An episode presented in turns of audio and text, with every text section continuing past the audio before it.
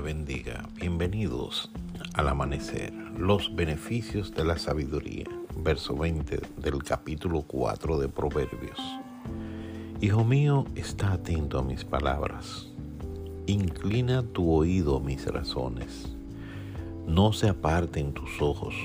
Guárdalas en medio de tu corazón, porque son vida a las que la hallan, a los que las hallan y medicina a todo su cuerpo sobre toda cosa guardada, guarda tu corazón, porque de él mana la vida. Aparta de ti la perversidad de la boca y aleja de ti la iniquidad de los labios. Tus ojos miren lo recto y diríjanse tus párpados hacia lo que tienes delante. Examina la senda de tus pies y todos tus caminos sean rectos. No te desvíes a la derecha ni a la izquierda.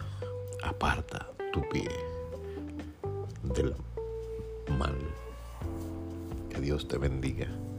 Padres, compartan por favor estas palabras con sus hijos. Ese capítulo 4, léeselo a, sus, tus hijos. No, no le pongas a escuchar este podcast. Léelo tú.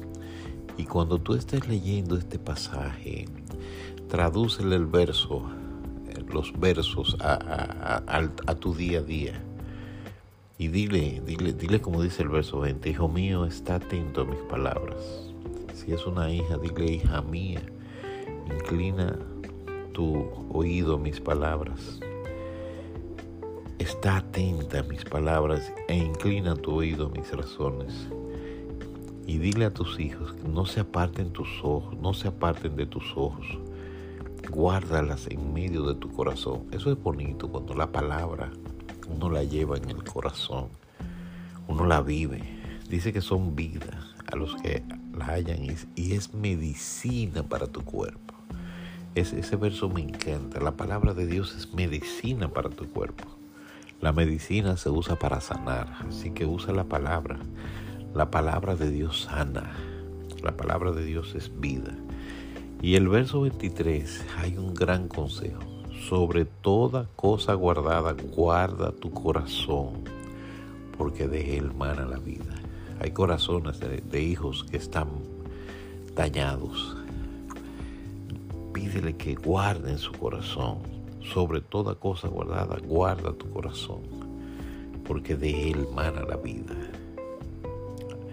Otra cosa que debes aconsejarle es que que aparte la perversidad de la boca y que aleje la iniquidad de los labios. Hoy vivimos en una sociedad donde los jóvenes, hay muchos jóvenes que, que tienen perversidad en su boca e iniquidad en sus labios. Pídele a tus hijos y a los jóvenes que estén contigo que se alejen de eso. Pídele que sus ojos miren cosas rectas. Ay, cuántas cosas ven nuestros ojos aleja, ayuda a tus hijos a alejarse de, tanta basura que hay visual. Aquí dice la palabra, y tus ojos miren lo recto. ¿Ven por qué digo que la palabra de Dios es viva? La palabra de Dios no se equivoca, siempre está actual. Diríjanse tus párpados hacia lo que tienes delante. Examina la senda de tus pies, es decir, dile a tu hijo, mira por dónde andas y que todos tus caminos sean rectos. Díselo.